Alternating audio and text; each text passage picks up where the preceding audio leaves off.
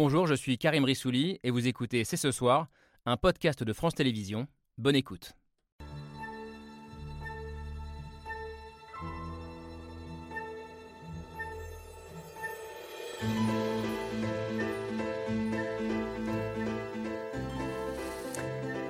Bonsoir à toutes et à tous, soyez les bienvenus sur le plateau de C'est ce soir. Nous ne sommes que le 8 mars 2023 et elles sont déjà au moins 24 à avoir perdu la vie, tuées par leur conjoint ou par leur ex-conjoint depuis le 1er janvier.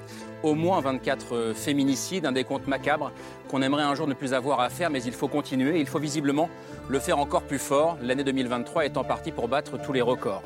Alors pourquoi? Pourquoi malgré les grenelles des violences conjugales, malgré les lois votées ces dernières années, malgré les alertes des associations féministes, la France n'y arrive pas? Comment comprendre qu'une femme qui a porté plainte, qui avait donc alerté la société, finisse par mourir sous les coups de son ex-mari? Faut-il y voir d'abord un manque de volonté politique? Est-ce principalement une question d'argent? Comment endiguer cette violence des hommes et réussir cette révolution culturelle et éducative quand on voit que le sexisme progresse encore plus au sein des plus jeunes générations? Un chantier sociétal colossal. C'est ce soir, c'est parti.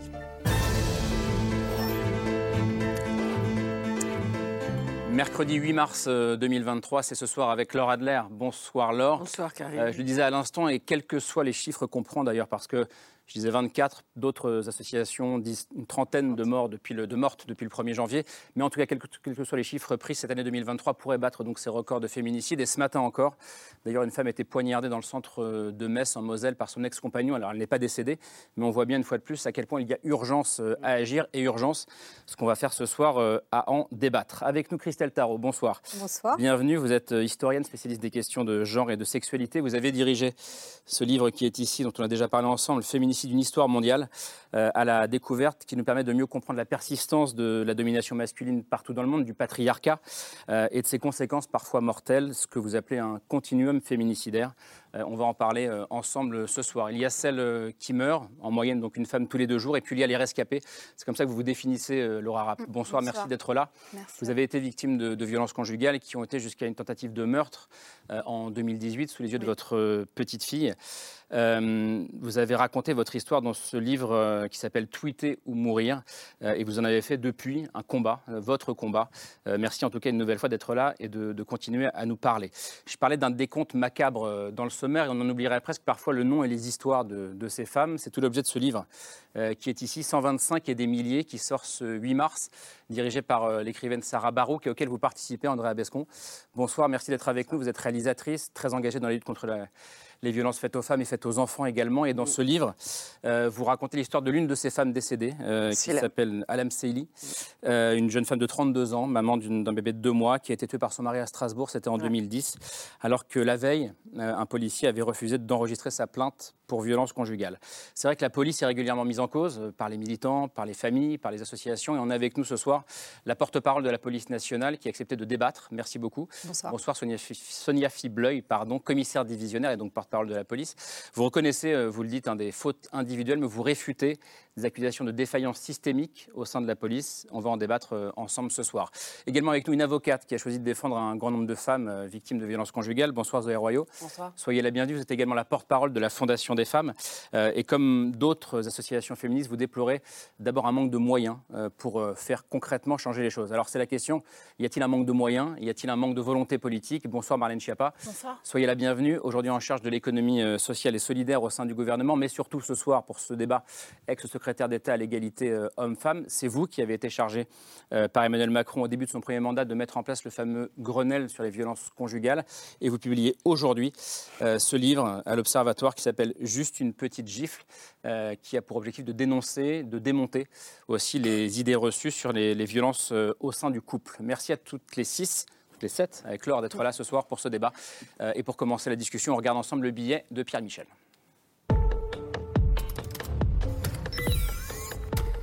Malgré les mesures, bien que grande cause du quinquennat, les féminicides, les violences conjugales sont là. Qu'est-ce qui ne va pas?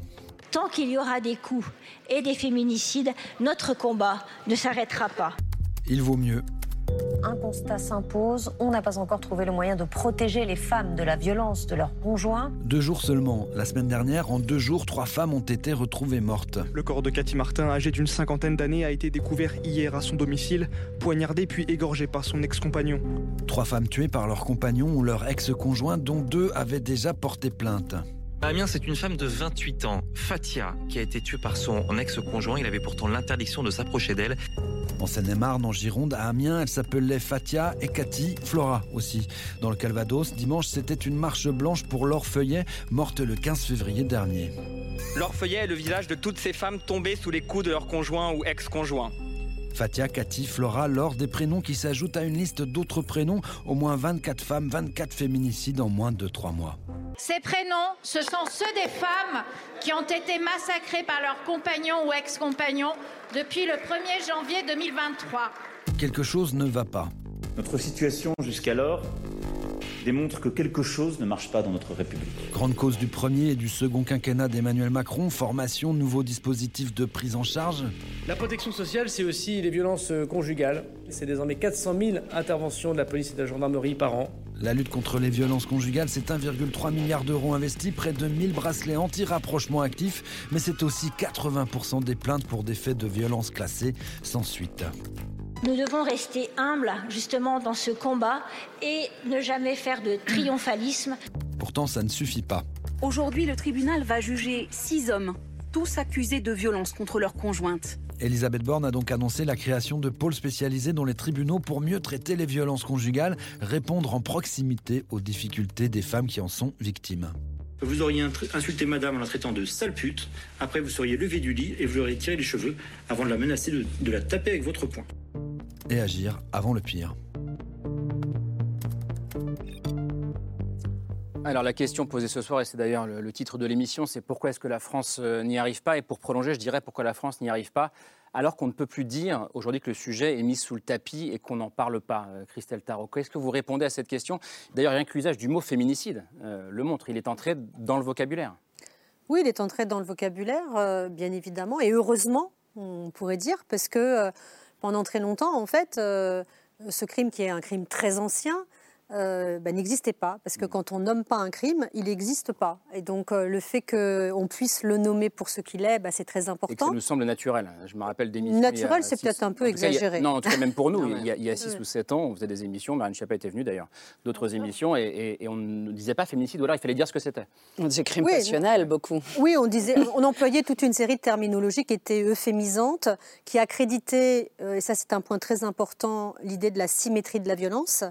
Or, euh, dans, toutes les affaires euh, récentes et passées, euh, il faut le dire de manière extrêmement ferme, il n'y a pas de symétrie de la violence parce que ce sont les femmes qui meurent. Bah oui. Donc à partir du moment où ce sont les femmes qui meurent, très, très majoritairement, il n'y a pas de symétrie de la violence. Donc, pour répondre à la question que vous posez, qui, qui, est maintenant, on le comprend, un fait sociétal majeur, en France, bien sûr, en Europe, évidemment, et sur l'ensemble de la planète, puisque les féminicides sont une pandémie euh, en fait mondiale, euh, eh bien, euh, on voit des différences, par exemple, dans le traitement qui est fait de ces questions en Espagne, qui ont quand même vu significativement les féminicides reculer. Alors, peut-être ponctuellement, en réalité, mmh. parce que le système d'écrasement des femmes qui permet les féminicides que, euh, que nous pouvons euh, évidemment appeler des systèmes euh, patriarcaux très agressifs et qui conduisent finalement à la mort ne vont pas disparaître. Du jour au lendemain. Évidemment. Donc on ne peut pas être seulement sur le versant répressif, même si le versant répressif est fondamental. Et il faudrait qu'il soit appliqué déjà correctement. On va en parler. Il faut aussi avoir une dimension préventive. Préventive, culturelle, éducative. Absolument. Et ça, c'est un chantier colossal, parce qu'il faut changer de paradigme et il faut construire une autre société. Donc, je, euh, bon, reviens sur chose. La, question de ce mode de sémantique, de ce mot féminicide, euh, Marlène Schiappa, vous en parlez d'ailleurs dans, ce, dans ce livre, et vous revendiquez le fait d'avoir été l'une des premières responsables politiques à, le, à en parler, à l'imposer dans le débat, et au début on se moquait un peu de vous, je crois. Bah, en fait, le, terme féminicide, initialement, il vient des milieux activistes et diplomatiques, et on employait le terme de féminicide pour parler, par exemple, des meurtres des petites filles en Inde, ou des pays dans lesquels il y a des politiques de l'enfant unique. C'était ça que ça définissait, et puis ensuite en Amérique latine, euh, au Mexique ou dans des pays euh, de cet ordre-là. Et c'est vrai qu'au moment de l'affaire Daval, du meurtre d'Alexia Fouillot. Euh, je dis que c'est un féminicide, je ne suis pas la seule. Il y a des associations, des activistes, mais c'est vrai que le mot n'est pas encore rentré dans le vocabulaire politique à ce moment-là. Et je dis que c'est un féminicide. Et à l'époque, oui, je suis très critiquée euh, sur les plateaux de télévision. Il y a des débats pour dire qu'on invente un mot, que ce terme n'existe pas, euh, qui ne doit surtout pas rentrer dans le code pénal. Et ensuite, il est rentré dans le dictionnaire. il n'est pas dans le code pénal. Il n'est pas dans le code pénal. absolument. il est dans beaucoup de pays d'Amérique latine. Absolument, mais il définit, autre chose, mais il est rentré dans le dictionnaire à ce moment-là. Mais il y a encore cinq ans, effectivement, on parlait encore de crimes passionnels ou de faits divers. D'ailleurs, le fait qu'il y ait des émissions comme celle-là consacrées aux violences conjugales, c'est quelque chose d'assez récent. Il y a cinq ans, il y a dix ans, on n'avait pas, vous disiez maintenant, mais pas sous le tapis, euh, mm. le sujet des violences conjugales. Je ne partage pas tout à fait l'analyse. Je pense qu'en fait, les violences conjugales, elles existent. Il y a un système de violences conjugales, patriarcales et intrafamiliales. Et il y a des gens qui les connaissent et qui les couvrent. Si j'ai appelé ce livre juste une petite gifle, c'est parce qu'il y a encore des gens qui vous disent c'est pas grave si c'est une gifle, c'est pas grave si c'est pas tous les jours. Si elle doit rester avec lui, c'est qu'elle doit probablement aimer ça. Elle a peut-être commencé. Je parlais de l'affaire Daval précédemment, c'est pour moi un concentré de tout ce qu'on a pu entendre là-dessus, avec un avocat qui vient sur les plateaux de télévision dire Alexia avait une personnalité écrasante, comme si ça justifiait le fait qu'elle ait été ensuite tuée par son mari. Hum. André Abescon, comment est-ce que vous entendez ce, début de débat euh, J'entends qu'évidemment, on peut se féliciter du mot féminicide et qu'il rentre dans le langage commun. Bon, maintenant, ça ne suffit pas. Hein. On ne va pas se féliciter d'avoir un mot de plus dans notre vocabulaire. je, mm. je, constate juste qu'une femme continue d'être massacrée tous les deux jours par des hommes violents, des hommes euh, qui sont souvent connus de la justice, des hommes multirécidivistes, des hommes contre qui ces femmes avaient porté plainte dans la majorité des cas, hein, notamment Cathy avait porté plainte à deux reprises en février. C'était un homme qui, était, qui avait été euh, condamné à une peine de prison pour euh, avoir euh, essayé de tuer une, autre femme. et les policiers ont pris la plainte, mais elle n'est jamais arrivée au parquet. Donc Cathy était assassinée et poignardée. Donc bon, moi je veux bien hein, qu'on se dise qu'on avance, puisqu'on a un nouveau mot dans le vocabulaire. Et, j'entends qu'on on ne parle plus de faits divers ou de crimes passionnels, et encore pas tout le temps, on ne va pas non plus se mentir. Mais voilà, une femme continue de mourir tous les deux jours euh, sous les coups ou le, les, les couteaux d'un homme. On n'a plus le temps d'avoir ces débats. On n'a plus le temps d'avoir ces débats. Il faut une vraie volonté politique, il faut de l'argent, il faut. On a un modèle, hein, on a l'Espagne. Concrètement, on peut y aller. Il suffit de copier en fait. Hein, c'est pas si difficile que ça, mais il faut mettre de l'argent sur la table. Et ça, pour l'instant, euh, le gouvernement ne le fait absolument pas. Quoi. Bon, c'est l'objet en mm. partie de ce, débat. Zoé Royo, vous acquiesciez ou pas? Oui, oui, absolument, j'acquiesçais. Il euh, faut faire preuve d'humilité, ce ah qu'Isabelle Rome ah. dit très bien d'ailleurs, ce que Nicole Belloubet disait aussi déjà à l'époque. Ouais. Euh, humilité, c'est-à-dire qu'il y a effectivement une volonté, on avance. On peut se dire que depuis le, le Grenelle des violences conjugales, auquel les assauts ont largement contribué, euh, euh, il y a eu des avancées, des moyens d'action qui ont été déployés. Mais pas suffisamment parce que c'est pas 24, en réalité c'est 29 féminicides depuis le 6 mars. Même 30 depuis ce matin. Voilà, même 30 depuis ce matin. Euh, alors qu'en 2019, juste avant le, Grenelle, on était à 27 à cette époque-là. Donc en fait, ce que ça dit juste aujourd'hui, c'est que les chiffres continuent d'augmenter et que ça, c'est un repère objectif. Donc oui, inspirons-nous de ce qui fonctionne, c'est-à-dire l'Espagne. Arrêtons, pardon, de multiplier les missions ou les commissions parlementaires qui posent des questions dont on a déjà la réponse. Hein. On nous dit juge spécialisé, on l'avait déjà demandé à l'époque du Grenelle. Mmh. L'Espagne, elle a mis en place cette loi cadre en 2004. On a quasiment 20 ans de retard sur l'Espagne. Donc voilà, un peu d'humilité, plus de budget. Et, moins de, missions d'inspection qui nous disent toujours la même chose. Alors l'Espagne, on en parle beaucoup. Euh, je crois que Laure aussi voulait en parler de l'Espagne ce soir. Mais je voulais en parler, mais je me suis renseignée pour préparer cette émission. Vous citez l'Espagne, mais ça va pas bien en Espagne. Les ah bah, chiffres. ça va pas ah bien, il y a quand même 40% de moins de féminicides en 10 ans. sont très hein. mauvais, ceux qui viennent d'être publiés. Euh, les derniers, les derniers chiffres sont hélas hein. très, très, très mauvais. On est à Et moi, je pensais que c'était un modèle qu'on pouvait accélérer en France. Et j'ai été consternée de voir qu'il y avait une augmentation des féminicides. Là où vous avez raison, c'est qu'on est à 48, 48 en 2022 contre 111 pour la France. Donc qu'est-ce qui peut marcher Mais ça diminue par rapport à il y a 10 ans, vous voyez? Oui. Il y a quand même ça diminue quand même. là parce que on connaît la situation très précaire du monde actuellement. Hein. Bon, voilà, et puis, mais il y a une reprise. Et pardon, je ne veux pas le citer comme modèle mais je veux juste au moment où nous parlons. Que depuis janvier 2022, l'Espagne a élargi la définition des féminicides. C'est plus uniquement les féminicides conjugaux, comme on les connaît, mais aussi sociaux, c'est-à-dire tués par un inconnu, mm. féminicides sexuels aussi, c'est-à-dire par un inconnu après un viol, et féminicide familial, ce qui permet d'avoir une approche beaucoup plus globale de ce phénomène-là et donc de le mesurer de manière beaucoup plus efficace. Donc ça peut expliquer aussi. Euh, On va revenir à, l'Espagne et expliquer pourquoi est-ce que c'est un modèle, en tout cas depuis, depuis 2004, même si c'est vrai que depuis quelques mois, il y a une recrudescence. Et une inquiétude aussi qui, qui, renaît en Espagne. Juste, et après je ferai tourner la parole, mais Marlène Schiappa, est-ce que si on suit le rythme, si on compte une trentaine de féminicides depuis le, 1er janvier, ça veut dire qu'on peut être à 300 à la fin de l'année, même si on est à 150 ou, ou 170 Est-ce que vous reconnaissez que ça peut être une forme, vécu comme une forme d'échec politique? Mais chaque féminicide est évidemment un échec. Si vous voulez, euh, on est, personne ici n'est en train de dire euh, c'est formidable et tout va bien. Euh, euh, et, on a réussi à éradiquer les violences conjugales. Moi, quand j'ai voulu porter le Grenelle des violences conjugales et j'ai proposé au président de la République qu'on réunisse tout le monde, on l'a fait à Matignon. Et je remercie d'ailleurs euh, non seulement les associations, mais aussi la police, la justice, le monde de la santé, les victimes elles-mêmes, puisque Laura était présente. Elle a parlé à tout le gouvernement. C'était la première fois qu'on avait une femme victime de violences conjugales qui est à Matignon et qui a en face d'elle tout le gouvernement qui est là mm. pour les interpeller et leur dire voilà ce que c'est la réalité de ce que je vis et voilà ce qui manque. Donc moi, je crois que l'humilité, évidemment, elle ne peut que être là quand on voit ces chiffres. Je veux dire que pendant la période de confinement en France, on a eu un recul de féminicide pour deux raisons. La première, elle ne dépend absolument pas du gouvernement, c'est parce qu'en général, c'est la rupture, l'élément déclencheur mm. du, féminicide. Et donc, par définition, pendant le confinement, bah, les femmes ont été obligées de rester cohabiter avec Ce sont des crimes de possession. Exactement, c'est la première chose. La deuxième, c'est qu'enfin, toute la société euh, s'est mise en branle sur ce sujet, avec par exemple des centres commerciaux qui ont ouvert des points où les policiers et les gendarmes, que je salue, sont venus recueillir directement euh, les plaintes des femmes. On a compris que c'était un sujet. On parle de l'Espagne depuis tout à l'heure. Moi, j'ai beaucoup étudié justement, comme tout le monde ici, ce qui s'est passé en Espagne. Au-delà de la loi cadre de 2004, on parlera du budget, j'imagine, tout à l'heure. Mais en fait, il y a une femme qui est venue témoigner à la télévision des violences conjugales.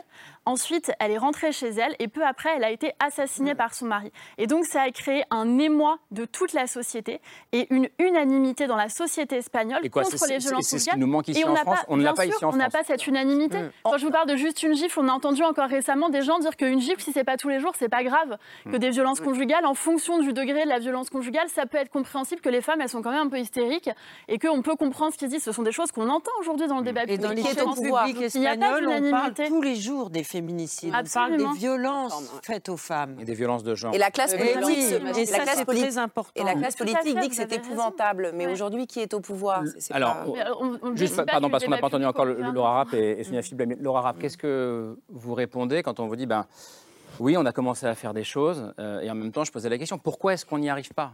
Parce qu'on peut dire que des choses ont été faites, et c'est vrai, on va en parler, mais toujours est-il qu'aujourd'hui, on est le 8 mars 2023, nous n'arrivons pas à endiguer ce qui se passe, la violence des hommes, pour la nommer. Non, mais je ne suis pas surprise. Après, euh, je ne dis pas qu'il n'y a rien qui a été fait depuis le Grenelle.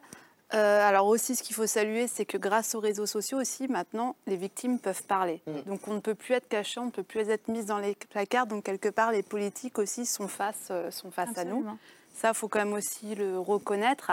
Après, euh, honnêtement, moi, pour moi, ça va faire que d'augmenter.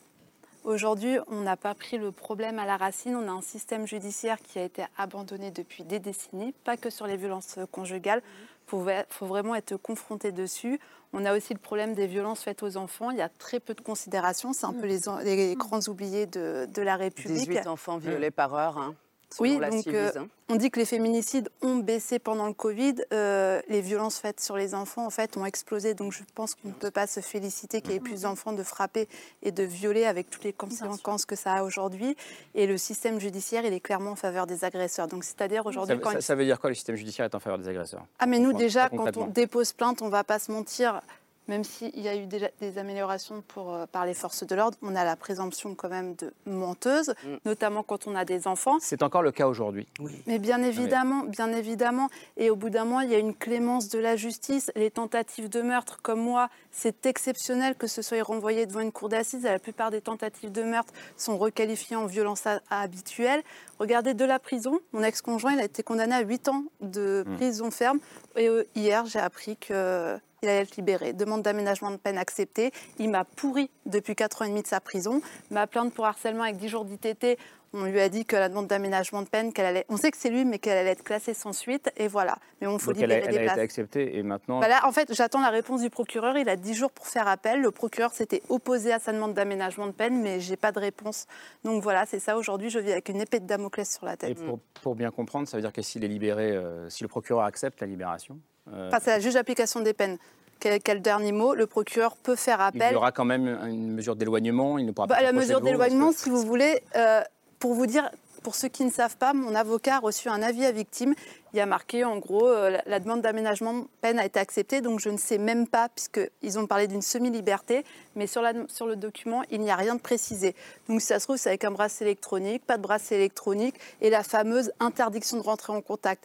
Donc quand on voit ce type d'individu qui a déjà été relâché, qui a enfreint son contrôle judiciaire, qui m'a pourri de sa prison. J'ai encore des procédures judiciaires. Je sais qu'il allait s'installer sur Paris puisqu'il s'est marié et sa femme tient une boutique d'alcool sur Paris. Donc c'était à moi de déménager puisqu'il était à 20 minutes de mon nouveau domicile. Donc moi, même de sa prison, on m'a imposé indirectement de, partir de Paris. Il avait des permissions de sortie. Vous savez comment ça se passe, ces permissions de sortie?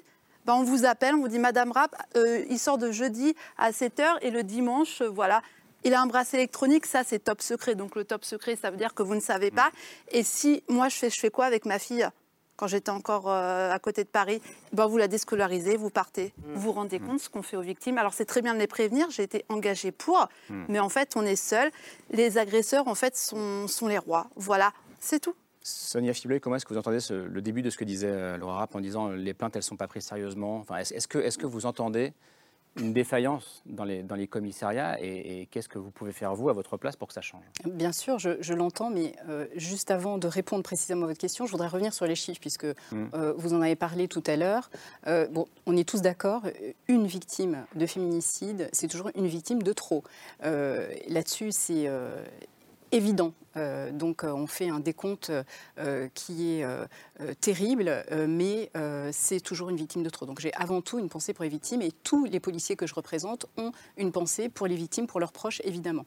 En termes de chiffres, la police nationale, elle recueille 208 000 plaintes pour violences intrafamiliales par an environ le ministre de l'Intérieur l'a rappelé dans le billet que vous venez de diffuser, c'est 400 000 interventions par an et ça représente environ 600 procédures judiciaires jour sur le sujet des violences intrafamiliales. Hmm. Donc c'est une masse, c'est devenu une délinquance de masse, Madame Adler, vous l'avez dit, une délinquance de masse genrée, euh, parce que 87% des victimes sont des femmes et 89% des auteurs sont des hommes. Hmm. Là-dessus, sur le constat, il est partagé, il est diffusé, il est partagé, il est diffusé évidemment dans tous les services de police. Et pour répondre précisément à votre question, il peut évidemment y avoir des euh, défaillances individuelles euh, qui sont faites par les policiers, ce qui est inadmissible puisque euh, nous avons non seulement des instructions très claires, mais en plus ça va à l'encontre des valeurs que nous défendons dans notre institution. Une défaillance, et de une défaillance individuelle, c'est un policier qui dit Madame, je ne prends pas la plainte par exemple. C'est donc une faute. C'est ça, une défaillance. C'est une faute administrative. Il encourt une sanction administrative, parfois même judiciaire, parce qu'on est quand même, il faut le rappeler, l'institution la plus contrôlée. Euh, en France et qui récoltons le plus de sanctions euh, parce que nous sommes exposés. C'est une action, euh, nous sommes dans une institution d'action, donc dans une institution d'exposition. Et je voudrais juste terminer pour dire donc oui, des défaillances individuelles, et ça, nous ne le nions pas. Au contraire, nous visons à la transparence de plus en plus des sanctions, mais en plus, nous souhaitons libérer évidemment la parole des femmes, puisque le rôle du policier, c'est de recueillir sa parole de manière la plus empathique et bienveillante possible. C'est-à-dire que nous n'avons pas initialement à croire ou à ne pas croire. Nous devons récolter les preuves pour faire une enquête. André Donc, la parole doit, être la plus euh, libérée possible et nous avons fait des dispositifs en ce sens. J'entends tout ce que vous dites, je respecte tout ce que vous dites. Hein. Euh, c'est juste qu'on ne peut pas se contenter de se dire que c'est un problème individuel. Quand, quand Chloé, par exemple, euh, porte plainte, vient au commissariat, que cet homme lui dit bah non, rentrez chez vous, j'ai pas que ça à faire, en fait, en, clair, et que deux heures plus tard, elle est tabassée devant chez elle, laissée quasiment pour morte, deux mois de coma, un œil, euh, un œil euh, un œil gauche, euh, c'est fini. Hein. Son œil est aveugle, c'est fini. Déjà, elle s'est réveillée. Alors, elle n'est pas sur la liste des féminicides, mais euh, vous conviendrez que c'est compliqué. Cet homme avait déjà refusé de, prendre, euh, de se déplacer l'été d'avant. Et là, je viens de lire un article quand même sur, sur un policier qui, qui, a refusé, pareil, qui a insulté carrément une victime de violence conjugale. Elle a appelé en disant voilà, je ne sais plus quoi faire. Et devant chez moi, il va me tuer. Il me dit qu'il va me tuer. Et le, le policier lui a dit écoutez, vous arrêtez de m'emmerder. Excusez-moi, je suis vulgaire c'est lui qui l'a dit, c'est pas moi.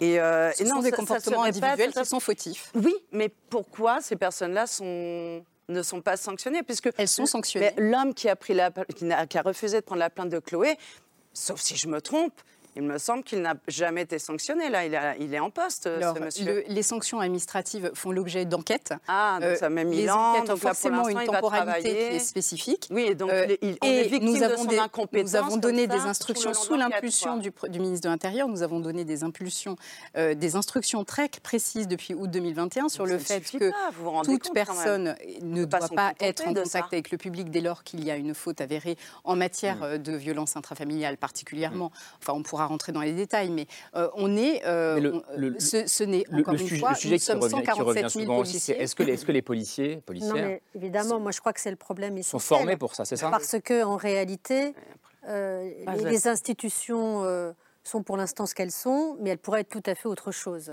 Et en conséquence, il faudrait bien évidemment faire un effort de formation euh, très conséquent, euh, un effort de formation euh, qui est d'ailleurs pas spécifique aux institutions répressives, mmh. mais qui concerne en fait toutes les institutions de socialisation, puisqu'on a bien compris mmh. que c'est un crime systémique, mmh. que c'est un crime de masse, que c'est un crime ancien, probablement le plus ancien de l'histoire de l'humanité, et que on n'étend pas.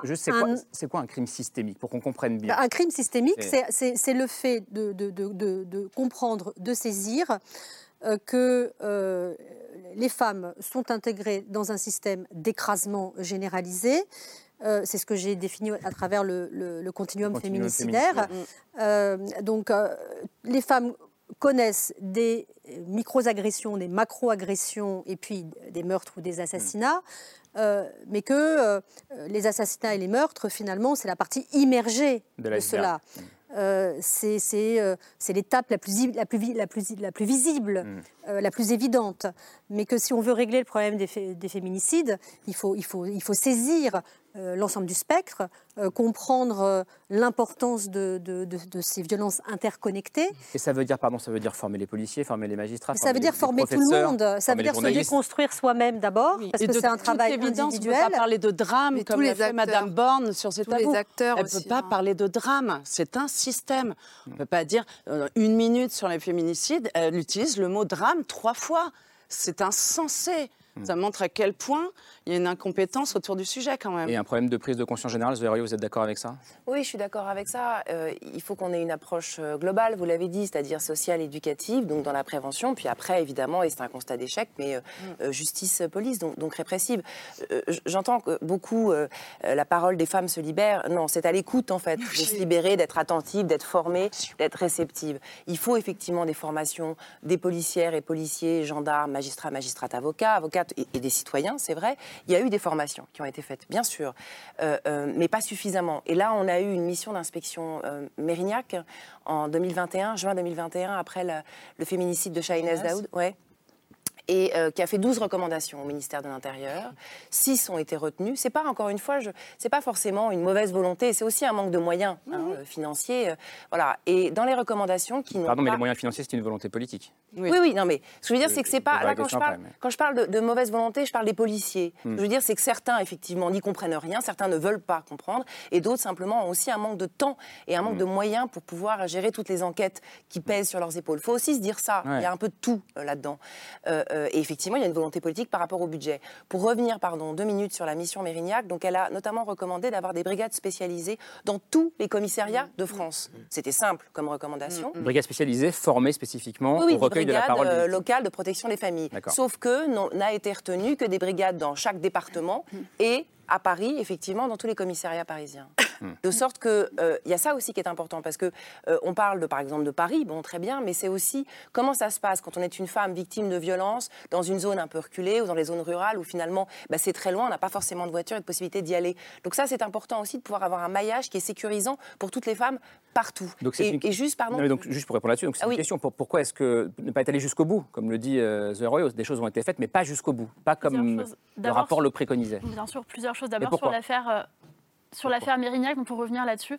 Moi, il y avait deux points euh, extrêmement importants, bien évidemment, au-delà du drame et du fait que le mode opératoire, mais peut-être on parlera des modes opératoires du féminicide et le fait que les femmes soient brûlées, euh, qui est quand même là aussi un crime très spécifique et un crime de genre très spécifique. Sur Mérignac, il y a eu plusieurs problèmes. Un, le problème des plaintes qui sont soit pas prises, soit pas transmises au parquet. C'était l'affaire aussi de Julie Douy, mais dans le livre que vous avez mentionné sur euh, les 125, je crois que c'est 125, oui, c'est ça, 125 milliers.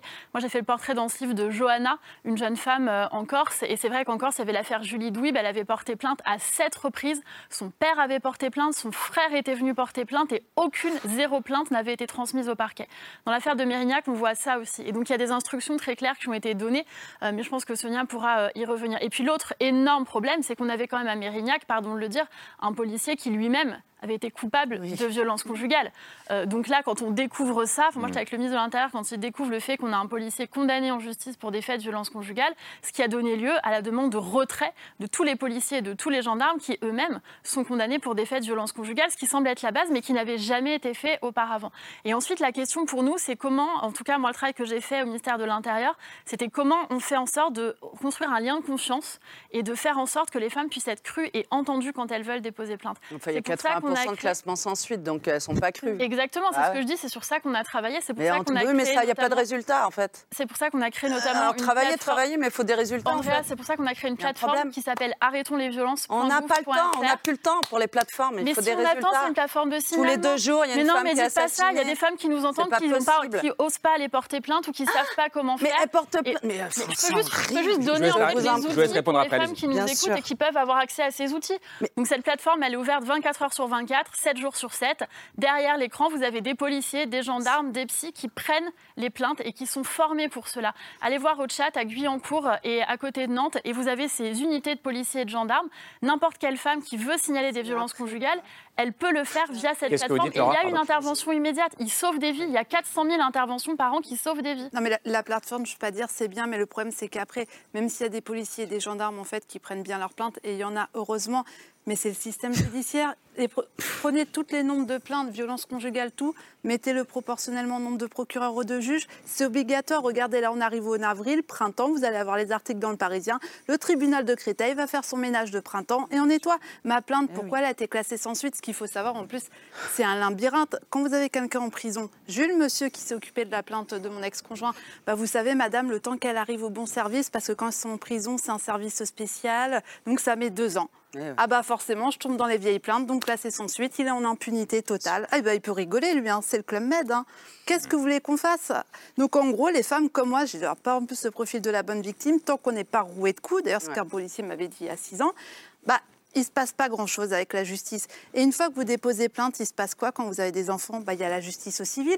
Alors moi, j'ai une décision exceptionnelle, c'est que ma fille a été protégée, mmh. elle a été déchue, il a été déchu de ses droits parentaux. Ça a été un combat. Mais après ça, en fait, il y a tout un arsenal en fait juridique. Ils appuient dessus, même sur leur prison. Ils nous lancent des procédures judiciaires. On parle de la formation des policiers, mais je voudrais juste finir la mmh. formation des avocats aussi. J'en suis à 75 000, de frais, 75 euh, euros de frais d'avocat. C'est une honte, c'est un scandale ce qui se passe. Ça aussi. Je me permets de rebondir parce qu'on peut évidemment que déplorer votre expérience, madame, euh, qui est terrible. Euh, je ne peux pas laisser dire que rien n'est fait en termes de formation de policiers. Je vais vous donner euh, quelques exemples. Euh, ne serait-ce que parce qu'en formation initiale, Mme Chiappa le sait parfaitement, puisque c'est sous son impulsion, que tous les policiers entendent parler, évidemment, et sont formés aux violences intrafamiliales dès la formation initiale, c'est-à-dire dès les écoles. Ça, c'est une première chose.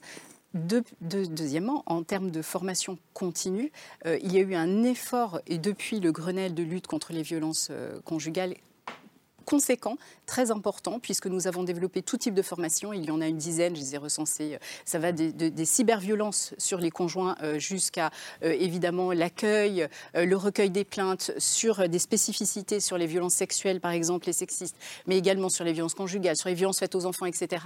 à la fois en termes d'accueil, mais également en termes de procédure, avec des policiers qui sont de plus en plus formés à des formations spécifiques. J'entends bien, mais j'entends aussi ce que vous disiez avant, qui était la masse énorme. C'est qu'il n'y a pas de travail à faire. Avez-vous les moyens de vos ambitions La masse est énorme. Et vous avez touché du doigt quelque chose qui est fondamental. Euh, et vous le dites parce qu'on pourrait regretter les formations de tout le monde, mais même, y compris dans notre société, de la culture euh, d'égalité, de mixité. Donc, ce que je veux euh, vous dire, c'est que oui, nous faisons des efforts, évidemment, puisque c'est notre ADN, nous, en tant que policiers, de protéger les victimes. Donc, nous déployons des, des, centaines de formations. Nous avons plus de 80 000 policiers qui sont formés sur sur les violences intrafamiliales, qui en ont entendu parler à un moment ou à un autre de leur carrière sur 147 000 policiers. Mais le problème est évidemment beaucoup plus global. Je tiens quand même à rappeler que initialement, c'est monsieur qui violente madame et que la responsabilité est avant tout là. et que nous devons prendre en charge d'un point de vue global et sociétal, ne pas rejeter systématiquement sur la police nationale les problèmes de formation. Non, on essaie de comprendre. bien sûr. Mais c'est qu'il faut systématiquement, complètement remettre sur euh, l'établi le travail? C'est Sisyphe, c'est le Sisyphe policier. Je, une question. Est-ce que, vous, juste une petite question, est-ce que vous, entre il y a 10 euh, ou 15 ans et aujourd'hui, vous avez vu vos collègues hommes euh, évoluer sur la question? Bien sûr, mais au même titre que la société évolue. Enfin, tout le ça n'a échappé à personne que depuis cinq ans, avec le hashtag MeToo, euh, il y a une attente sociétale forte euh, sur ces sujets-là. Et la police nationale, elle est au cœur de la société, monsieur. Elle n'est pas du tout euh, complètement satellisée sur Mars à regarder ce qui se passe. non, elle est au cœur de la société puisqu'elle est composée de femmes et d'hommes qui sont issus de la société civile. Hmm. J'en fais partie et tout le monde peut en faire partie. Là. Bah, si vous voulez, le sexisme ordinaire, il règne dans notre société. Il règne tous les jours. Il nous régit quotidiennement. Et c'est pas parce que c'est la journée de la femme, entre parenthèses, quelle connerie, c'est droits des femmes. De la femme. Il faudrait que ce soit tous les jours la journée de la femme. Mais donc, ce qu'on peut observer, c'est que euh, cette inégalité euh, entre les femmes et les hommes, elle perdure aujourd'hui. Il y a beaucoup de chiffres qui ont été publiés dans la presse dans tous les domaines. Hmm y compris salariale, y compris représentativité dans les hiérarchies professionnelles, etc.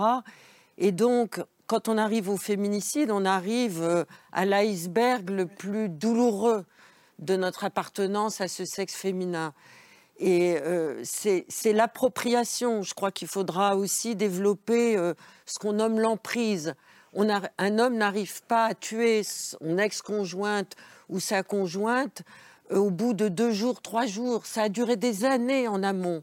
Et donc ce phénomène d'appropriation du corps, puis de l'âme, puis de l'esprit de, sa femme constitue une espèce de, de filet hmm. de, de non-existence de l'autre, avec un grand A. La femme, c'est celle qui n'existe plus et qu'on essaye d'incorporer et de s'approprier. Mais j'en viens à la question et à, votre. Je voudrais vous la poser à vous, puisque vous êtes en responsabilité. Quand on lit toutes les histoires de féminicide, elles se ressemblent hélas toutes. Et elles traversent tous les corps de la société. La haute bourgeoisie, la bourgeoisie, les milieux les plus défavorisés, etc. C'est toujours la même histoire. Les femmes ont, dès le début, adressé des appels. Et ces appels ont été réitérés. Ils n'ont pas été forcément pris en charge, ni par la police, ni par la justice. Est-ce qu'on ne pourrait pas systématiquement croire la parole des femmes dès la première fois? Mais la question que vous posez, elle est euh, au cœur justement de tous ces débats et tous ces travaux. Alors après, il y a le rôle, ce qu'évoquait Sonia à l'instant, de la police, c'est-à-dire de mener cette enquête. Et ce que j'essayais d'évoquer tout à l'heure, c'est-à-dire que pour moi, je, n'aime pas non plus l'expression libération de la parole des femmes. Je l'utilise jamais. Je parle de libération de l'écoute parce que j'ai l'impression que ça fait des générations que les femmes parlent de toutes les formes de violence systémique qu'elles peuvent euh, vivre et qu'elles peuvent recevoir.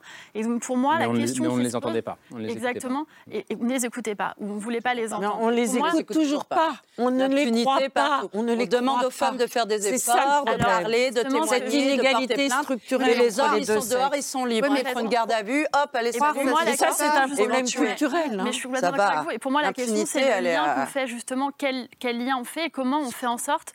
Euh, excusez-moi, c'est assez difficile en fait de poursuivre un raisonnement. Euh, comment on fait en sorte justement de faire qu'elle soit écoutée? On parlait de la prise de plainte tout à l'heure. Euh, il y a des femmes qui vont en commissariat, qui vont en gendarmerie et la plainte n'est pas prise. C'est vrai, c'est le cas, ça arrive. Il y a aussi des femmes qui n'y vont pas, soit parce qu'elles ont entendu que de toute façon on n'allait pas les croire et donc elles n'y vont pas, ou on leur a dit de toute façon on ne prendra pas votre plainte, ou alors elles n'ont pas la possibilité. Je parlais de l'accord tout à l'heure quand vous êtes dans une zone rurale, éloignée, hmm. ou alors dans un milieu insulaire, dans un endroit où tout le monde vous connaît et vous n'osez pas aller au commissariat. Mais même c'est dur d'aller dire tout ça. Exactement. C'est bah, très douloureux. C'est pour ça qu'on a, un courage inouï. Exactement. C'est pour ça qu'après le Grenelle des violences conjugales, à la demande des associations, on a fait en sorte que la police et la gendarmerie maintenant se déplacent. Il y a des conventions dans les hôpitaux pour que quand la femme est à l'hôpital, on ne lui dit pas bah, prenez votre petit formulaire et maintenant vous allez au commissariat. C'est pour ça qu'on fait en sorte d'avoir des plaintes hors les murs, dans les cabinets d'avocats, euh, également ou au sein des associations. Il y a en ce moment, je, je suis revenue tout à l'heure de l'ONU, il y a en ce moment des ONG, des associations françaises qui sont à l'ONU en train de plaider justement pour généraliser dans d'autres pays du monde cette plainte hors les murs. Est-ce que Mais vous, pourquoi Mar sont classés sans suite à 80 pourquoi ces plaintes sont. Bah, c'est, mais après, il y a, y a, elles y a la vont, justice, elles font l'effort. Il y a des choses qui sont ouvertes, effectivement, Alors, pour accueillir les plaintes. vous avez complètement Pourquoi raison. ces plaintes sont classées sans suite à hauteur de 80 Alors, Réponse de Marlène Pourquoi? c'est une, vraie- c'est une énorme question que vous Pourquoi les femmes risquent leur vie au quotidien Alors, parce qu'on ne les croit On laisse pas répondre. On laisse répondre. autour Non, des si on pose une question, on la laisse répondre. Marlène Schiappa. Si je peux répondre de façon, euh, euh, je vais essayer d'être méthodique entre guillemets. Euh, effectivement, la façon dont la plainte est constituée, elle est fondamentale. C'est pour ça d'ailleurs qu'avec le Grenelle des violences conjugales, toujours à la demande des associations et notamment l'impulsion d'Ernestine René, dont je veux saluer le travail, on a créé avec la police et la gendarmerie et les associations une grille d'évaluation du danger pour qualifier la plainte. Parce qu'une plainte envoyée au parquet qui n'a pas été bien prise ou qui n'est pas bien qualifiée, et ben derrière, au moment de- de- du procès, au moment de la justice, c'est extrêmement difficile de s'en servir. Alors que si on pose des questions qui sont encore plus tabous, par exemple le viol conjugal, qui est quelque chose dont les femmes vont rarement parler euh, au moment où elles déposent plainte, la question des violences économiques, vous parliez de l'emprise, Laura Adler, on l'a mieux défini maintenant dans la loi. On a mieux défini la question de la déchéance de l'autorité parentale. Parce que je parlais de Julie Dwib, le meurtrier de Julie Dwib, depuis la prison, prenait toutes les décisions Mais est-ce concernant que, ses Marlène enfants Schiappa, pardon, est-ce en que, garde est-ce, chez les est-ce que, est-ce que vous énumérez des choses qui ont été faites? Est-ce que ça améliore la prise en charge des, des plaintes? Moi, je pense que Ou ça... met- Non, mais les- statistiquement. Est-ce, que, est-ce, est-ce que- est-ce qu'il y a plus de, est-ce qu'il y a moins de plaintes classées sans suite aujourd'hui? Est-ce qu'il y a moins de plaintes classées sans suite? Ouais. Non. Euh, je ne crois pas qu'il y en ait, mais alors peut-être qu'on aura des Non, mais chiffres je- plus Non, en non, détail. non, non, non. Mais je pense que c'est... un tra- euh, Moi, honnêtement, je vous dis, je pars, je pars pas défaitiste, sinon je reste chez moi et je ne fais rien. Je sais, Ça fait et- depuis l'âge de 15 ans que je suis engagée sur ce sujet, justement parce que je crois qu'on peut aller donner une améliorer les Je- choses. non, non, mais- mais non, mais Andrea, soyez pas désobligeante. En fait, un minimum de sororité, ça peut pas faire Ah, non, non, Vous n'êtes pas obligé on de va me pas parler soutenir, mais sororité juste, avec soyez vous, pas madame. extrêmement désobligeante non plus à chaque fois que je dis quelque chose. Franchement, c'est essaie- c'est Non, mais c'est extrêmement... On euh, essaye d'avancer, on essaye d'avancer ensemble. Zoé- Zoé Royaux. On peut se dire, encore une fois, et on est toutes d'accord ici pour dire il faut éradiquer les violences. Très bien, on se donne des moyens de le faire. Moi, je, je m'interroge juste qu'est-ce qu'on dit à ces 29 familles là, endeuillées depuis le 1er janvier? On leur dit mais attendez, on essaye. Depuis 2019, la France essaye avec le Grenelle. On a même ratifié la Convention d'Istanbul en 2014. Mais qu'est-ce qui se passe? c'est- quoi la Convention d'Istanbul juste? C'est un- un- une convention européenne qui vise à lutter contre les violences faites aux femmes. Et la France l'a ratifiée, s'engage à la respecter. J'ai participé en tant qu'experte nationale à l'évaluation de la France en 2018. On a formulé des recommandations en 2019 au moment du Grenelle des violences conjugales, vous vous souvenez, Madame la Ministre Bien sûr. et euh, qui aujourd'hui ne sont pas encore suffisamment intégrés. Donc je ne comprends pas pourquoi on pose toujours la même question de savoir est-ce qu'il nous faut ou pas des juges formés, spécialisés. On nous parle des plaintes hors les murs, c'est très bien, mais les policiers, s'ils ne sont pas formés dans le commissariat, ils ne le seront pas plus à la maison. Vous voyez ce que Mais je on veux vous dire expliquait qu'ils sont Donc, euh, formés. Vous avez aujourd'hui tous les 100% mais pas tous. policiers en Mais pas formation tous. Moi, initiale. tous les féministes, Attendez, S'il vous plaît, s'il vous plaît, s'il vous plaît. Formation initiale, c'est le début de la mission. Moi, ce qui m'intéresse, c'est quand j'accompagne une victime en commissariat, qu'est-ce que je fais si le policier en face de moi n'est pas formé, si la plainte est mal prise? En plus, c'est un plaintier ou une plaintière qui prend la plainte. Comment ça se passe? Je dis au policier, mais non, attendez, vous êtes formé, on me l'a dit sur un plateau télé. Bah non, en fait. Et la victime, elle repart avec une mauvaise plainte qui va polluer le reste de la procédure. Vous parlez de la grille d'évaluation qui a été mise en place avec les assos, c'est vrai, après le Grenelle, euh, avec la loi de 2019. Il y avait déjà une grille d'évaluation sous l'égide du ministère de la Justice depuis 2016. Maintenant, les policiers, ce qui passait dans Mérignac d'ailleurs, sauf erreur, les policiers avaient deux grilles d'évaluation euh, qui étaient en concurrence, dont euh, M. Darmanin proposait de les fusionner. Je ne sais pas si ça a, été, ça a été fait. Donc il y a beaucoup de mesures qui sont prises et qui s'accumulent et qu'on ne, on ne connaît pas toutes, euh, de sorte qu'on a des outils qu'on connaît mal parce qu'on n'est pas formé, qu'il faut aller vite. Mais qu'est-ce qu'on a fait depuis 2019 Où sont les juges spécialisés, les tribunaux spécialisés? Le modèle, le fameux sont- modèle espagnol. Oui, le modèle espagnol. C'est ce qu'Elisabeth Borne vient d'annoncer. Mais oui, mais elle vient de l'annoncer, Oh, elle vient de l'annoncer en sachant que le ministre de la Justice pourra se pencher sur le budget et les effectifs au moment de Non, c'est des l'été. pôles spécialisés. Oui, oui, Zoé, les pôles tribunaux, spécialisés. pôles spécialisés Oui, dans les pôles- chaque tribunal. Les pôles spécialisés. Est-ce ça veut dire quoi? est-ce- C'est quoi cette vide est-ce que, est-ce que c'est bien Ou est-ce que. Là, vous venez de dire coquille, pardon, vous venez de coquille. Oui, C'est coquille une bah, demande des ONG depuis des années d'avoir des pôles spécialisés. Ça veut 2019, dire des juges qui concrètement sont spécialisés. de ce formés. Pardon, sont formés, sont formés. Non, mais vous avez raison. Mais euh, ça dit quoi sur la formation? Là, on, on, annonce des pôles spécialisés, civil, pénal, je ne sais pas encore. On ne sait pas si c'est un budget constant ou si c'est augmentation du budget. Est-ce que c'est des juges qui seront formés précisément à ces questions-là pour comprendre ce qu'est l'emprise, mm. stratégie de l'agresseur, le contrôle coercitif? Ce champ lexical-là, si on ne le maîtrise mm. pas, c'est pas la peine en fait de recevoir la victime. On ne comprendra pas ce qu'elle dit. et j'entends quand des magistrats qui disent ah oui mais elle a retiré sa plainte, mais alors on n'a pas besoin d'elle pour poursuivre, on n'a pas besoin de sa plainte. Absolument. Moi, je veux bien, on parle de la formation des policiers, des gendarmes, des juges, mais moi je voudrais revenir sur les avocats. Un avocat, c'est être un pilier. Et moi, 90% des victimes que j'ai se plaignent des avocats. Euh, c'est des sommes d'argent énormes. Je, reconnais au bout de 5 ans que des avocats se disent spécialisés des violences faites aux femmes ou droits des victimes, ça n'existe pas. Non, mais ça, c'est important. Il y en a pas. Donc aujourd'hui, il nous faut trouver un avocat qui est bon, professionnel, transparent, euh, bah franchement, c'est chercher une aiguille dans une boîte de frein. Et là, c'est non, mais là, c'est catastrophique. là, au bout d'un moment, on a des avocats influenceurs qui nous dépouillent. Vous vous rendez compte que moi, aujourd'hui, je vis à crédit. Je vis à crédit. Mes parents, qui ont fait toutes les économies d'une vie, c'est passé dans les frais d'avocat. Et je compte même plus toutes les victimes. Des avocats influenceurs? Ah bah, les avocats qui, sont, qui se passent leur temps sur les plateaux de télévision, je pense qu'on l'a vu là. Enfin, je veux dire, je ne vais pas citer de nom. Non, mais non, je parle pas de vous. mais je suis désolée, des avocats spécialistes violences faites aux femmes ou droits des victimes, euh, bah, nous, on va vers eux et puis on se rend compte que finalement, euh, bah, moi, je pensais que les frais d'avocat étaient remboursés. En fait, les frais d'avocat ne sont pas remboursés. Il y a aussi une question avec la justice, vous avez raison, on peut le demander. Oui, mais on n'a pas, quand on a dépensé 50 000 euros sur un procès d'assises, on va nous donner 1500 euros. Ça, c'est inacceptable de faire à des victimes que les frais d'avocat sont remboursés et on a des avocats qui en profitent et qui ne font pas leur travail. Ce qui est intéressant, c'est que je pense que personne n'est de mauvaise foi. Euh, oui, mais c'est la vérité. Non, pardon, oui, mais non, mais je veux dire, pour les avocats, c'est un problème. J'ai le sentiment que donc, chaque corps de métier, chaque institution euh, a encore du chemin à faire et à s'améliorer. Et je vous laisse répondre, Sophie. mais il y, a une volonté euh, ferme, évidemment, de formation tout le temps, et on va continuer hein, à, se, à, se, former, évidemment, de manière de plus en plus intensive. vous l'avez dit à l'instant, et je rebondis, c'est ce que je vous disais tout à l'heure, formation des policiers, formation de tous, du maire général. Alors, sur le, recueil des plaintes, je tiens quand même à dire que euh, les commissariats sont ouverts H24 et c'est un lieu euh, de protection des, victimes, euh, ouvert H24 jour et nuit premièrement. sur l'accueil cas des femmes qui viennent d'être tuées, hein, sur l'accueil, clairement les détails. Ce n'est pas vrai. Sur l'accueil qui est formulé et qui est donné aux, aux victimes. Ce n'est pas vrai. Oui, plainte hors les murs, approche multidisciplinaire avec euh, plus de 80 euh, euh, psychologues en commissariat maintenant, avec 225 intervenants sociaux dans les commissariats, ah. avec une approche multidisciplinaire, avec des pôles psychosociaux qui sont dans les commissariats, avec des permanences d'associations aux victimes, puisqu'on ouvre nos portes. Ça, c'est nouveau. Ce que vous Mais c'est pas nouveau c'est intensifié. C'est-à-dire que nous avons plus de 150 permanences d'associations d'aide aux victimes qui sont dans les commissariats.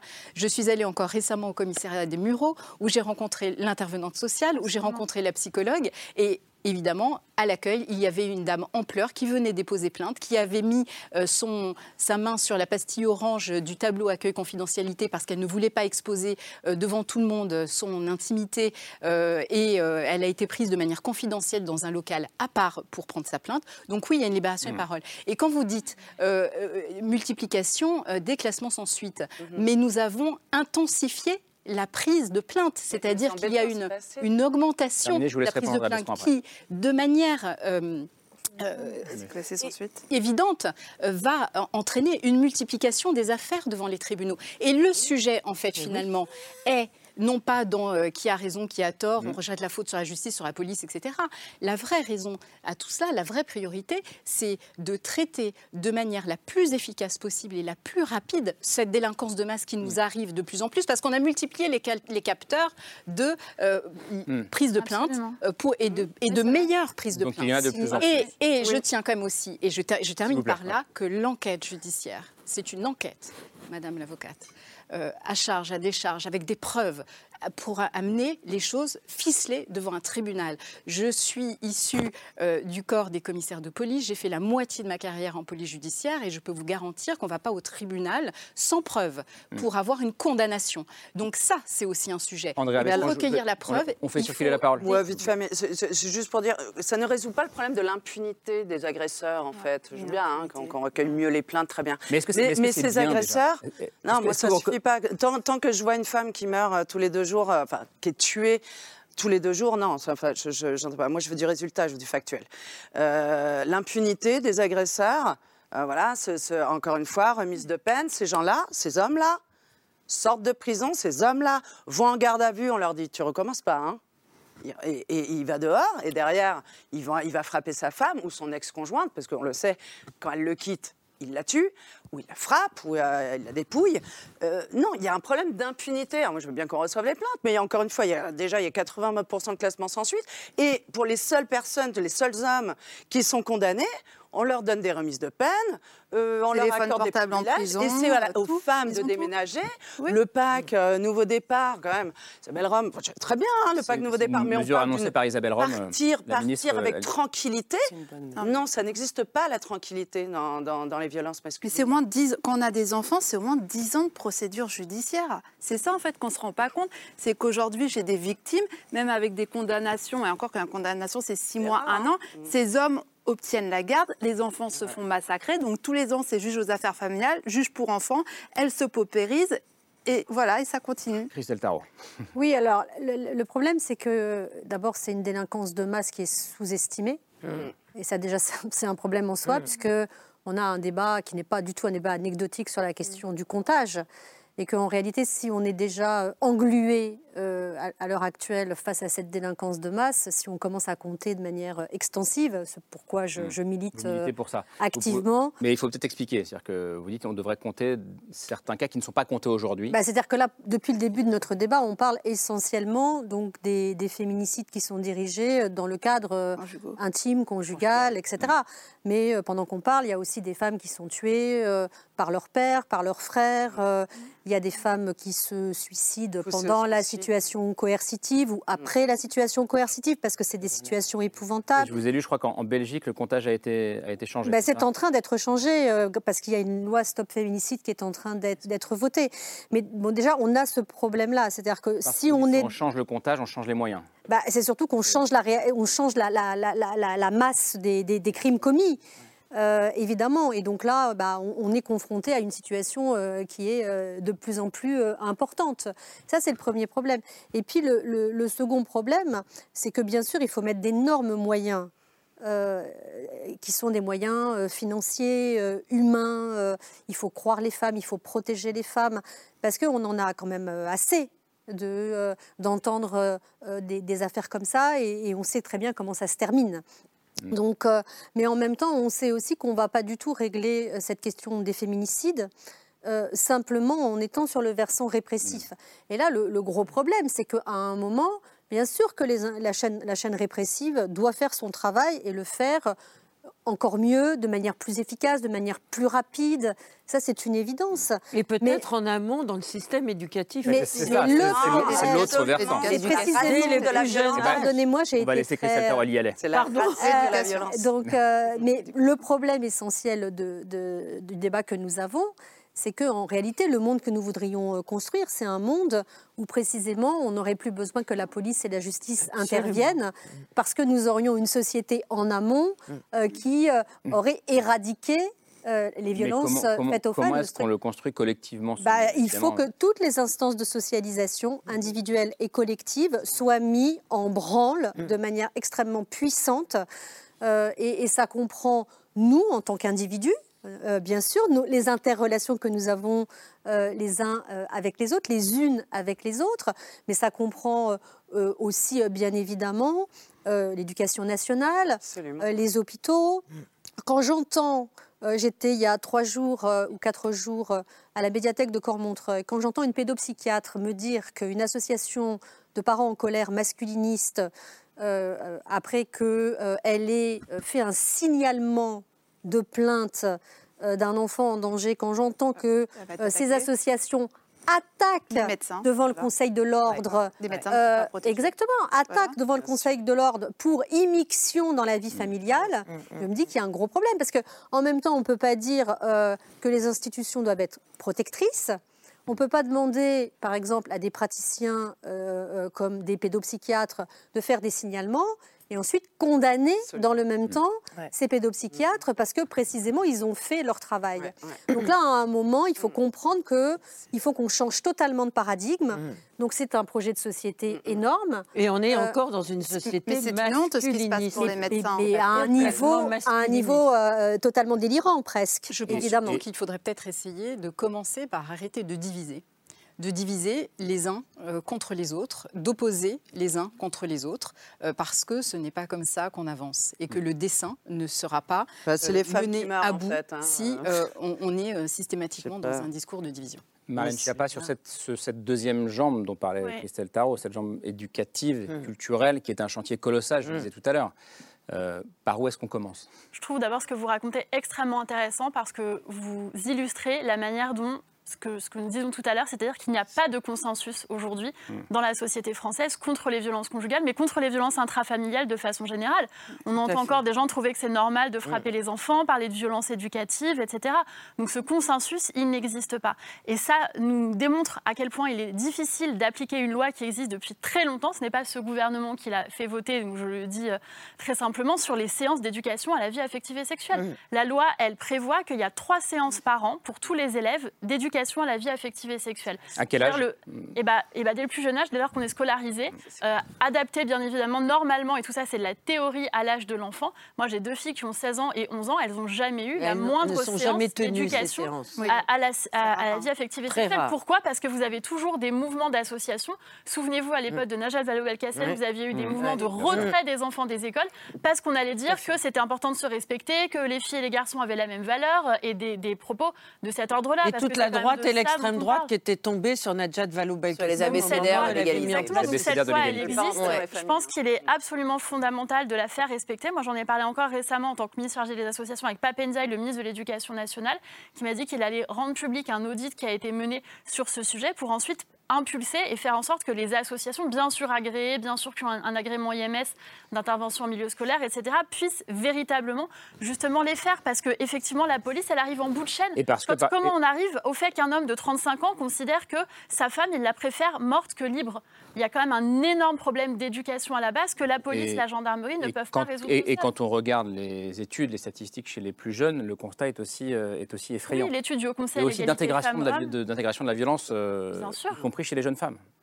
Ah oui, oui, complètement. Non, mais la, violence est incorporée chez les, chez les femmes, puisque les, les femmes ont été historiquement euh, dressées, domestiquées à supporter la violence. Colonisées. Euh, la, la, la, constitution de la féminité telle qu'elle a, été, euh, telle qu'elle a été organisée par les régimes mm. patriarcaux conditionne mm. en fait les femmes mm. non seulement à, à, supporter la violence, mais même souvent à excuser les agresseurs. Euh, donc, euh, donc ça, nous savons qu'il s'agit de, dispositifs idéologiques qui ont été euh, produits dans le souci de nous silencier, mmh. de, nous empêcher en fait d'agir, de respirer, de vivre, de, voilà, ça, réduit le, champ des possibles mmh. d'une manière extrêmement importante. C'est pour ça que je crois qu'on a absolument besoin de comprendre que ce qui, ce qui est bien sûr qu'il y a des victimes il y a des victimes qui sont déjà mortes, il y a des victimes qui sont potentiellement, euh, euh, aujourd'hui où nous parlons, euh, peut-être en sursis. Donc ça, c'est évidemment qu'il faut régler ce problème parce que c'est une urgence absolue. Mais il faut travailler en amont, extrêmement sérieusement. Euh, avec les outils que nous avons. parce qu'en réalité, la recherche, mais ça ne sert à rien du tout. Et puis pareil, ça ne sert pas à rien du tout. Non, mais il faut carrément faire entrer une Non, mais ce qui est très important aussi, c'est le problème, c'est qui forme. Pardon, j'essaie de comprendre. Très... Vous dites que ça ne sert à rien trois séances. C'est vrai que c'est mieux que zéro pour le coup. mais il faudrait carrément rentrer le Mais elles ne sont pas faites, en fait, les trois séances ne sont pas faites, et je le dis. C'est-à-dire qu'on pourrait imaginer euh, un cours hebdomadaire intégré au programme scolaire Bien sûr, non, mais je le déplore. Mais hein. pardonnez-moi, en fait, le problème, pour le coup, est beaucoup plus global parce que, par exemple, prenons une discipline que je connais bien, l'histoire. Est-ce raisonnable, est-ce supportable, est-ce acceptable que dans notre pays aujourd'hui, lorsqu'un enfant ouvre un manuel d'histoire, il va trouver, allez, une dizaine de femmes, mmh. par exemple. Et encore. Et encore. Donc, je veux dire par là que, que faire un travail d'égalité, c'est pas seulement former à la sexualité, c'est aussi raconter un autre récit.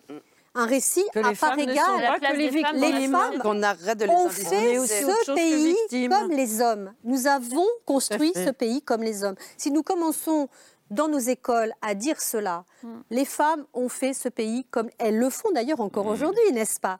Euh, Eh bien, nous commençons à changer les consciences.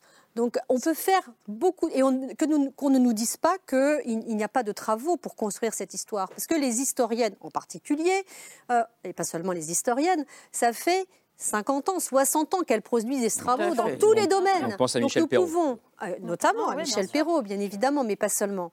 Donc nous avons les moyens euh, en fait, de le faire. Et nous ne le faisons pas. De construire un récit, un récit collectif. commun, à part égale.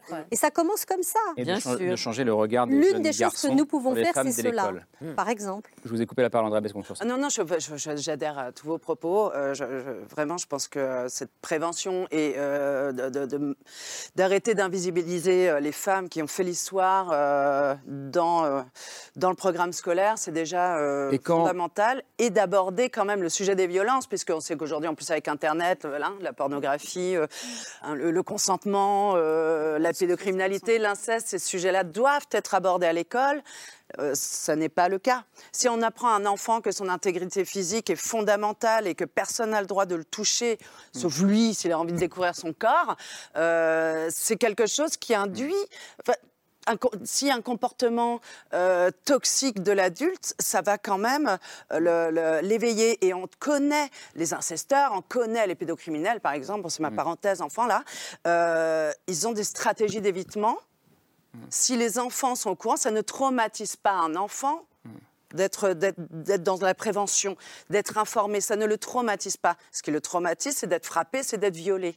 Mais quand on voit, je, rebondis, si vous dites ça ne traumatise pas l'enfant, c'est un message passé aussi aux parents qui ne voudraient pas qu'on parle de ça à l'école. Et Marine Schiappa rappelait à quel point ça a été compliqué pour l'ancienne majorité, Najat Vallaud-Belkacem, euh, de, de, mettre en place rien que ces ABCD de, de, de l'égalité. parce que la société résiste donc, donc, on voit, donc on voit bien, que le politique ne peut pas tout. Mais on y est, parce que sans ça, dans 3500 ans, ah bah, euh, votre successeur, mon cher Karim, sera toujours, toujours, en train de faire des plateaux de télévision et, ça ne changera pas. Et ce sera un homme. Et les femmes continueront à mourir. parce que le, final, c'est ça. Dans le, débat de dans le débat de l'école, justement, vous allez dire, je presse pas un paroisse, mais c'est une réalité. Euh, oui, bon, effectivement, les, programmes scolaires, je l'entends, mais les policiers, ils sont présents aussi dans les écoles parce qu'on a toujours le prisme, et c'est un biais, euh, que les policiers ont cet angle répressif systématique, etc. Oui, bien sûr, nous sommes là pour ça, euh, ça, fait partie euh, intrinsèque de mission, mais nous avons aussi une mission de prévention qui nous tient à cœur énormément. Et nous avons beaucoup de policiers qui sont des agents de prévention et qui viennent dans les écoles pour expliquer les plateformes et pour expliquer les violences sexuelles et sexistes. Nous avons des offices qui sont spécialisés en plus sur ces crimes. Euh, envers les enfants, envers les femmes, euh, particulièrement en police judiciaire, en enquête. Et nous avons ces policiers de prévention qui viennent dans les écoles au contact au quotidien. Euh, il suffit de regarder les réseaux sociaux de la police nationale et tous les jours, nous avons des départements, des écoles qui font appel à, ces formateurs de prévention. Ah, alors, mais c'est l'appel de l'école. Et c'est là le problème. Ah, non, mais on, se déplace. Nous avons des directeurs, des directrices qui, vont, qui ont cette conscience et qui vont appeler, et je les salue. Non, mais on, mais, on, a aussi le travail de prévention. Mais ça doit rentrer dans le système, voyez ah ben, On en a aussi initiative, c'est-à-dire qu'on on ne reste pas, on ne reste pas attentiste euh, sans proactivité. nous n'attendons pas à ce qu'on nous appelle, nous euh, proposons aussi nos, nos, services. Je voudrais juste aussi, c'est qu'il faudrait peut-être aussi prendre le mal à la racine, c'est de protéger les enfants. On sait très bien, c'est dit dans les études, qu'une partie des agresseurs ont été enfants victimes. Hmm.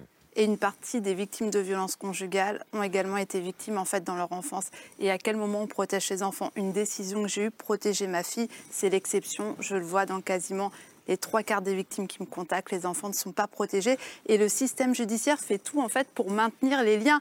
Donc finalement, les victimes de violences conjugales ou intrafamiliales, ce sont les seules victimes à qui on demande de garder un lien avec son bourreau. Oui, de la médiation. On a une culture euh, en France de la médiation familiale depuis les années 70. Oui, et même encore dans le Grenelle des violences conjugales, vous vous souvenez, Laura, on avait dû vraiment euh, insister pour dire que la médiation, c'était pas possible de demander à une femme frappée par son conjoint ou son ex-conjoint d'être gentille et d'aller retrouver un point de médiation, pour discuter et trouver un compromis. C'est toujours le cas. Euh, et, exactement. Et donc, on a vraiment lutté avec les associations pour faire en sorte de sortir cette culture de la médiation familiale qui est encore beaucoup trop forte en France. Zoé Royaux, est-ce que il vous arrive encore d'avoir de l'espoir Parce que je vous regarde depuis tout à l'heure.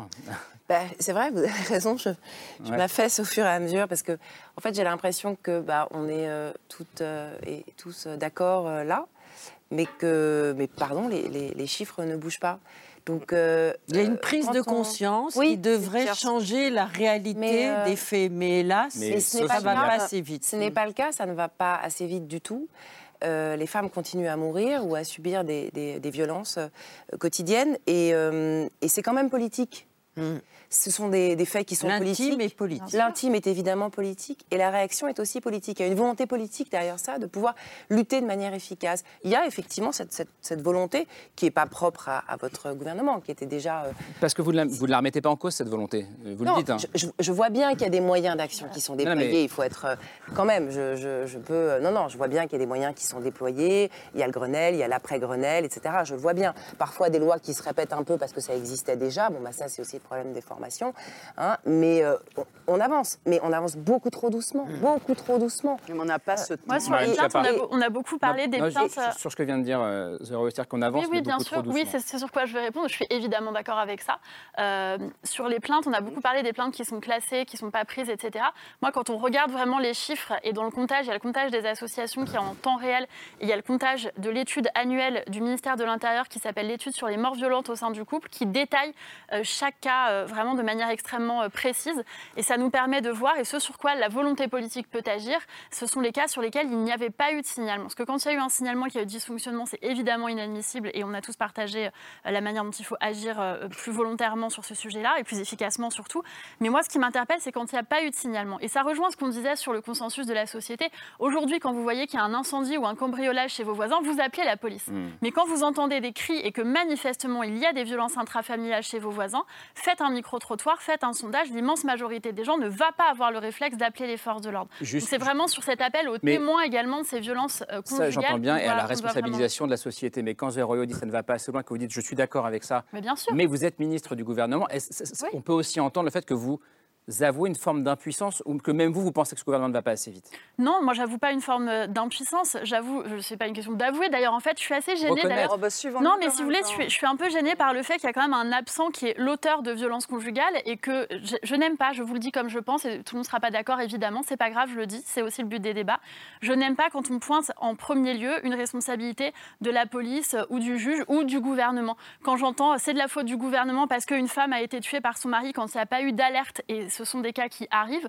Je ne suis pas d'accord avec ça. Je trouve que c'est une déresponsabilisation de l'auteur euh, de ces violences. Donc c'est la première. Vous le laissez dehors La deuxième chose, c'est pas moi qui le laisse dehors. Non, quand il n'y a pas d'alerte. Le système politique. Oui, vous ne faites rien contre l'impunité des agresseurs. Non, moi je peux pas entendre qu'on fait rien. Je suis désolée. 94 000 plaintes pour viol, par exemple. Il y a moins de 1000 condamnations. Il y a une impunité tout le temps des hommes violents. On a tout fait depuis 2017 pour faire en sorte de changer ça. Alors peut-être pas assez, peut-être pas bien. Tout est critiquable. On peut tout remettre sur la table. Il y a des gens, des femmes qui meurent, des femmes qui sont violées tous les jours, toutes les 7 minutes. Il y a une tentative de viol, 18 enfants violés toutes les heures, une femme qui meurt tous les deux jours.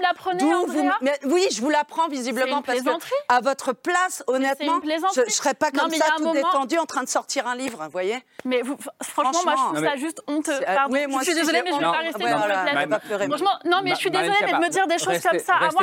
Non, non, il n'y a pas de vous rester là. Là, vous couperez, je vous demande de rester. Mais me dire à moi que je découvre les violences sexuelles, mais merde, moi j'ai quelqu'un qui a été tué de coups de fusil, de féminicide dans ma famille. Andrea, s'il vous plaît. Mais non, mais vous couperez ça, vous couperez ça depuis tout à l'heure, Andrea. Vous hurlez, c'est trop facile de faire ce que vous êtes en train de faire. Ah vous osez me dire à moi, les yeux dans les yeux, que je connais pas les violences que connaissent les femmes. Marlène Schiappa, Andrea Non, mais le débat est terminé. Vous couperez, merci. Pardon, on ne comprend pas. Le débat est terminé.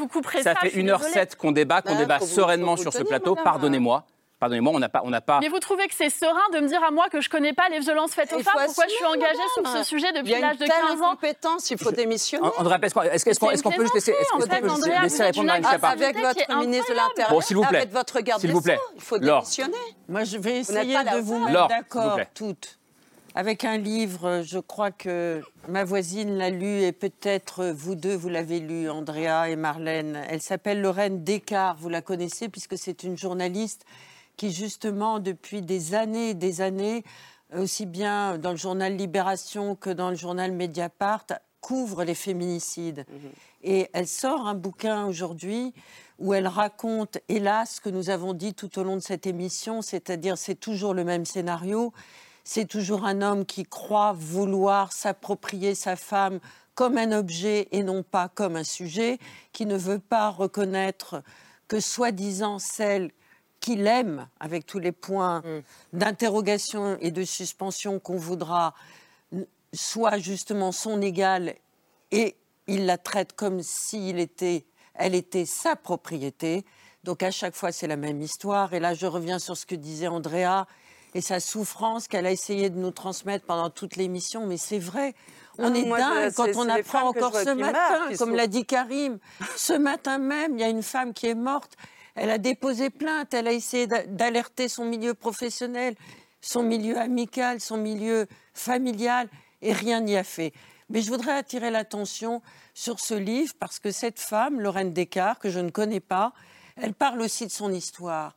Et j'ai compris pourquoi elle écrivait aussi bien, aussi rigoureusement de ces drames qui endeuillent notre quotidien, c'est parce qu'elle-même, elle a eu une mère qui a subi le féminicide.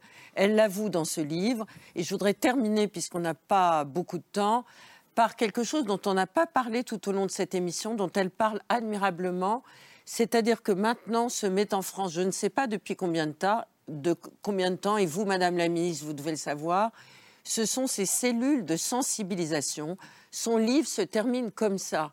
Il y a maintenant en France des hommes qui se sont rendus coupables ou qui ont pu être arrêtés avant l'acte du féminicide et qui vont être euh, enfermés avec des psychologues, avec des psychiatres, avec des écouteuses, avec des écouteurs. Et petit à petit, ils vont essayer de sortir de leur corps et de leur psyché cette violence qu'ils conservent. Et ce qu'elle raconte, mais c'est dingue, c'est dingue. Ces hommes-là, ils continuent pendant des semaines et des mois à dire que la violence qui les a habités, elle est naturelle. Mm. Et que c'était pas normal que leur compagne, leur conjointe, leur épouse les quittent comme ça. Et petit à petit, ces psychologues, ces psychiatres vont commencer à dérégler leur mécanisme de violence. Et peut-être qu'il faudrait augmenter ces, chambres de sensibilisation pour que cette violence, petit à petit, reflue. Les centres de prise en charge d'auteurs, c'est Luc Frémiot, un ancien procureur, qui a créé ça. Dans le Nord, dans le cadre du Grenelle des violences conjugales, on a voulu ben C'est remarquable ce travail. Et c'est extrêmement bouleversant. Moi, j'y suis allée rencontrer des hommes auteurs de violences et c'est vrai que c'est très bouleversant d'écouter justement euh, leur point de vue finalement quand on a défendu les femmes toute sa vie et de voir à quel point c'est difficile pour eux de, changer de paradigme. Et ces centres, ils sont extrêmement utiles. Ils font baisser la récidive. Et d'ailleurs, il y a des condamnations aujourd'hui qui sont prises en ce sens. Elle montre, soyons quand même honnêtes, elle montre aussi que un certain nombre d'entre eux euh, repartent euh, exactement. il y a très dans la même Il y a une réitération constante. et, hein, il y en a d'ailleurs un euh, qui est nommé Samuel qui dit en fait c'est moi la victime. Hmm. Et j'ai été victime d'une manipulatrice. Et, c'est le problème. C'est-à-dire que, encore une fois, euh, sortir de ce système, c'est changer de paradigme. Hmm. Et, ça concerne tout le monde. Dernière chose. parce que Laura, non, mais Laura qui a accepté de venir, Laura avec son courage, elle nous a dit quelque chose de très important depuis le début de cette émission. Elle l'a répété à trois reprises. La violence envers les femmes et la violence envers les enfants, ça va ensemble. Mm. Et c'est un débat, effectivement, dont on ne parle mm. que mm. très, très, très peu.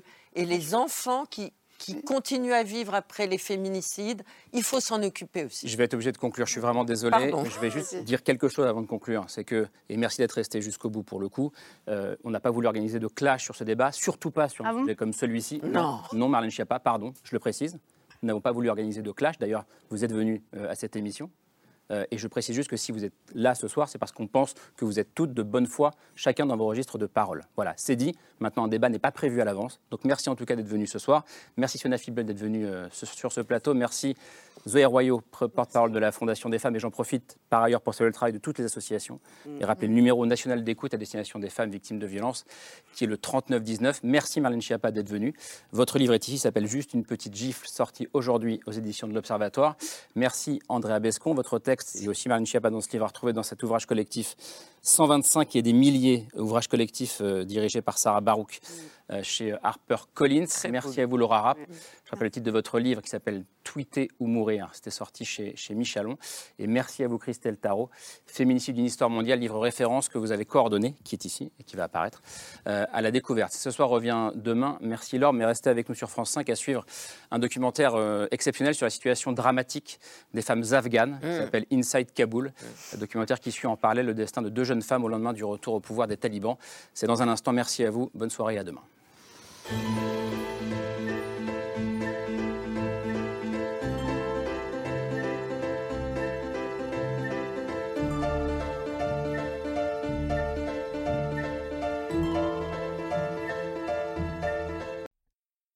C'était C'est ce soir, un podcast de France Télévisions. S'il vous a plu, n'hésitez pas à vous abonner. Vous pouvez également retrouver les replays de l'émission en vidéo sur France.tv.